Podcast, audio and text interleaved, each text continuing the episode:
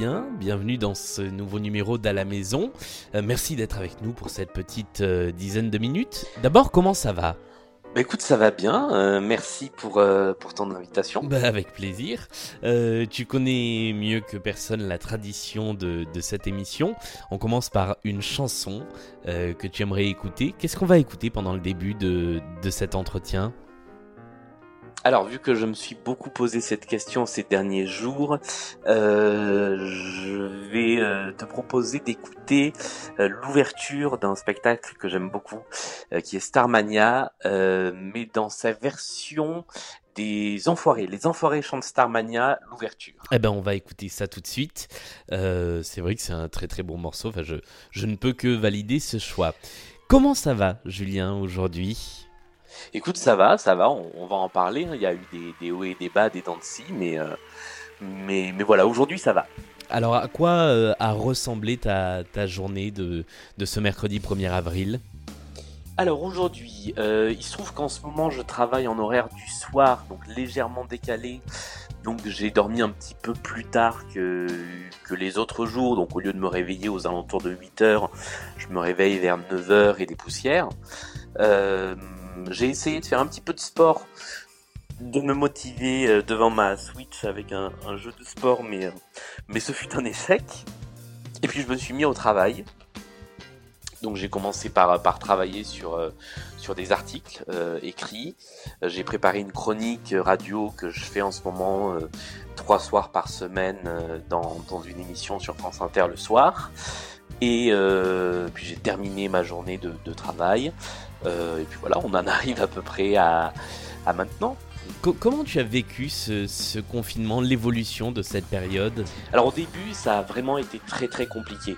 Euh, moi, il se trouve que je suis, euh, je suis, je suis quelqu'un qui sort énormément, euh, qui fait beaucoup beaucoup d'activités. Euh, donc c'est vrai que j'ai très mal vécu les premiers jours du confinement, même si je m'y étais préparé et même si au fond de moi, euh, je, le, voulais ce confinement au sens où euh, euh, l'idée que, le virus se promène me faisait plus peur que, l'idée de s'enfermer. Et donc les, derniers jours, je, disais au travail, mais, arrêtez de nous faire venir, laissez-nous télétravailler, laissez-nous rester chez nous. Mais c'est vrai que quand le, verdict un petit peu est tombé et qu'on a su qu'on allait devoir rester confiné pendant une durée indéterminée, ça a été très dur. Donc j'ai beaucoup pleuré les premiers jours. Euh, ça m'a fait un peu peur parce que euh, je sais que ça fait partie des syndromes, euh, enfin des, des signes annonciateurs de, de la dépression. Donc j'ai vraiment eu très peur à ce moment-là euh, de ça. Euh, plus une petite peur quand même d'avoir attrapé le virus et d'être porteur plus ou moins symptomatique. Euh, donc ouais, les premiers jours ont été compliqués. Et ce qui a un peu changé la donne, c'est le premier week-end. En fait, je me suis pas ennuyé du tout. J'ai trouvé plein de choses à faire. Et de là, je suis parti sur une dynamique complètement différente la semaine qui a suivi. Euh, et aujourd'hui, alors tu me dis, euh, je vais pas tenir euh, deux, deux ans en confinement, mais, mais deux semaines ou quatre semaines de plus, je me dis, on peut largement y arriver. Qu'est-ce qui fait que, euh, que pour toi le, le début a vraiment été le, le plus difficile? Bah, il y a plusieurs choses qui sont compliquées, c'est-à-dire que d'un coup, en fait, il y a, il y a plein de choses qui se sont effondrées. Euh, D'abord, il se trouve que je suis pas confiné, euh, mais ça, euh, je, je, l'ai- déjà dit dans, dans les précédents épisodes euh, du podcast. Je, je suis pas confiné avec ma copine, donc euh, donc c'est compliqué. Euh, on est on n'est pas très loin l'un de l'autre, mais on est chacun chez soi. Et parce qu'on décide de respecter la, la règle, bah, on n'est pas on n'est pas allé se voir depuis maintenant deux semaines et demie, donc ça c'est difficile. Et puis il y a tout un monde qui s'effondre aussi quand on fait des choses, quand on fait des projets. Euh, je travaillais sur une pièce de théâtre euh, qui pour l'instant est annulée, qui sera peut-être reportée à la rentrée, mais à condition que euh, ce soit possible. Et on est quand même dans une situation où les théâtres risquent d'être un peu surchargés à la rentrée. Euh, un autre projet de comédie musicale qui lui pour l'instant est maintenu. euh, si on sort du confinement fin avril, ça ira, mais c'est vrai que il y a plein de répétitions qui sont tombées à l'eau. Un projet de livre qui est lui aussi reporté de début mai à euh, probablement septembre. Donc c'est vrai que tout cet univers-là qui s'effondre d'un coup, euh, ça laisse un peu sans voix. C'est ça qui a été compliqué au début. Oui, et puis il y a aussi euh, toute cette partie euh, dont on a beaucoup parlé, euh, toi et moi, ces deux dernières semaines, d'actualité très, très. Et puis bah. Ouais, vas-y, vas-y. Pardon, je... c'est vrai que je parle un peu à ta place. Non, non, vas-y, je te, je te laisse parler. Non, je disais d'actualité très, très anxiogène, très, très compliqué à, subir en fait. Et c'est vrai qu'en étant tout le temps immergé dans ce, dans ce milieu-là, euh, sans vraiment pouvoir déconnecter, parce qu'en plus, euh, l'actualité fait que euh, tu es pas réquisitionné, mais sollicité en permanence, c'est vrai que c'est pas facile à vivre. Du coup, qu'est-ce qui fait que ça a changé à un moment? Tu dis que maintenant ça va mieux?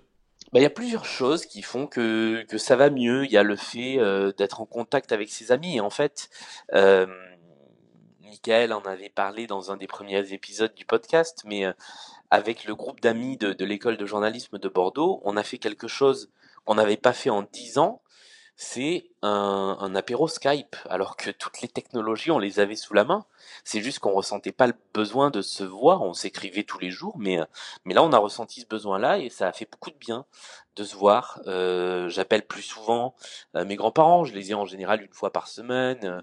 là, c'est tous les deux jours que je prends des nouvelles, donc il y a tous ces contacts-là, en fait, qui sont presque plus réguliers, qui font énormément de bien, et finalement, euh, je je passe énormément de temps à discuter avec des gens et je crois que mon utilisation du téléphone en tant qu'objet vocal a, a, bondi. Mais alors, puisqu'on parle d'objet vocal, ça, ça, fait une parfaite transition. On dirait qu'on a un, cerveau pour nous deux. Euh, dès le premier jour en fait du confinement, tu as eu l'idée de lancer ce podcast? Oui, bah j'ai eu cette idée. Alors en, en fait, au début, c'était une idée un petit peu désespérée. C'était vraiment pour pas me laisser sombrer dans une inactivité euh, qui me faisait un peu peur. Euh, et donc l'idée, c'était bah, de parler avec quelqu'un de différent euh, tous les jours pendant 10 minutes.